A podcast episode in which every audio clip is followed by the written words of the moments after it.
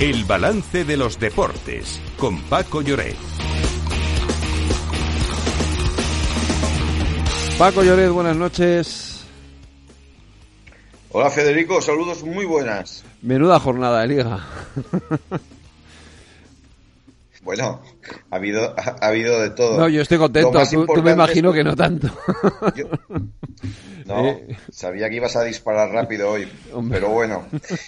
Eh, eh, estarás de acuerdo que es un partido con un resultado engañoso. lo digo de verdad, ¿eh? O sea, porque yo creo que el Madrid, el Madrid no jugó tan bien, es verdad, sí. Paco, ¿tenemos algún problema con la conexión? yo, sí, yo creo que, a ver, Sí, sí, yo te oigo entrecortado. Vale. pues te dejo, te dejo que hables tú, venga, dale. A ver, sí, sí. Vale, mejor. No, no por nada. No, te decía que, a ver, es un partido que el Valencia, con un equipo muy joven, muy, muy atrevido, eh, le plantea de tú a tú a Madrid. Al Madrid le salen las cosas muy bien desde el primer momento en que Carvajal mete un golazo con la izquierda. El Valencia tiene tres grandes ocasiones en la primera parte y las falla las tres y luego en la segunda parte ya con un 2-0 le regala un, dos goles en, en, dos minutos. A partir de ahí el equipo segundo es un equipo frágil que no tiene banquillo y si encima tienes delante a un rival como el Madrid que además le gustaba jugar a lo que le propuso el Valencia eh, con llegadas en transiciones rápidas, pues un poco te, te condenas, ¿no? Y, y, bueno, pues, pues esa es la explicación. En un partido en el que, curiosamente, sin jugadas polémicas, el árbitro pitó 26 faltas al Valencia y, y 7 al Madrid. Eh, la actuación de Sánchez Martínez eh, tiene un tufo de estos árbitros de toda la vida que sabían muy bien lo que tienen que hacer y lo que no tienen que hacer. Pero bueno, el Madrid eh, mostró una inspiración ofensiva, recuperó a dos jugadores como son Rodrigo y, Vinicius, con dos goles cada uno, y sobre todo, para mí lo más importante desde la óptica del madridismo es que sin Bellingham el, equipo marcó cinco goles. Para el Valencia es romper una racha de cuatro jornadas sin conocer la derrota y sobre todo pues es eh, recibir un varapalo porque ha sido el peor partido, el peor resultado de esta temporada. Y esto en el contexto de una liga en el que en la que el Madrid y, los cuatro primeros, es decir, el Girona líder, que ha sumado seis victorias fuera de casa, atención, pues, algo, algo que no, en, la historia de la primera división, solo lo han, lo han conseguido Madrid y Barça. Ni el Atleti de Bilbao, ni el Atlético de Madrid, ni el Valencia habían conseguido ganar seis partidos seguidos fuera de casa. Lo ha hecho el Girona, ¿eh? Es líder. Eh, ganó el, el Barça con muchísimos problemas al Alavés, sufrió lo indecible y el Atlético, pues ahí está, ¿eh? con un partido menos, eh, no pierde contacto. Creo que son los cuatro equipos que ahora mismo están, bueno, mejor que, el resto. Muy bien el Atleti de Bilbao, aunque el partido del viernes, no sé si lo viste, eh, fue tremendo con el Celta. El Celta es un equipo al que la desgracia le persigue. Eh, falló un penalti para un en un penalti, era el 3-4, y acabó perdiendo en el último minuto con un penalti en contra 4-3.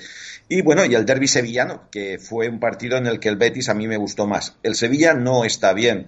Y luego, un nombre del día es el de eh, Marcelino García Toral. Vuelve al banquillo del Villarreal y vuelve después de muchos años. No acabó bien con la familia Roche cuando fue destituido, pero mira, el paso del tiempo lima asperezas y el asturiano vuelve a tener una oportunidad.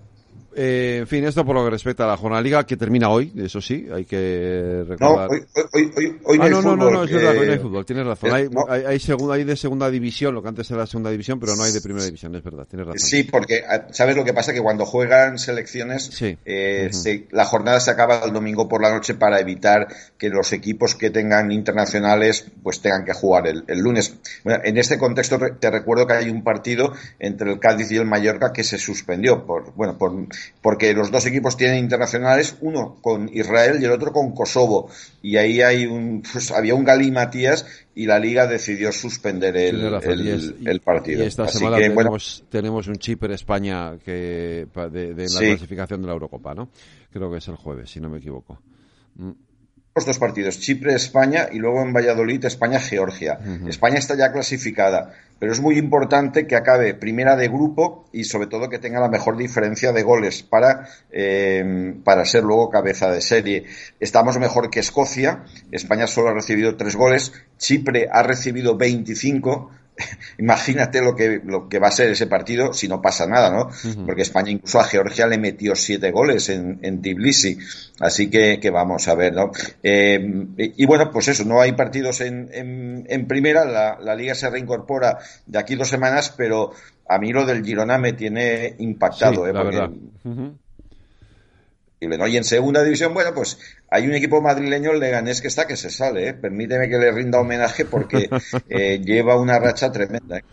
Oye, no dejamos el fútbol porque, Lorena, a España ha tenido su segunda victoria en la fase de grupos del Sub-17. Sí, la selección logró vencer a Mali por un gol a cero en un partido que no fue de los mejores. El desgaste físico fue bastante evidente en la selección y el equipo africano fue superior en la primera parte, incluso con un jugador menos. Sin embargo, un gol de Juan Hernández en el minuto 62 dio la victoria a la selección. Por el momento, la selección es primera de grupo tras vencer a Canadá y a Mali y a falta de un partido contra Uzbekistán, que tiene casi asegurado el billete a los octavos de final.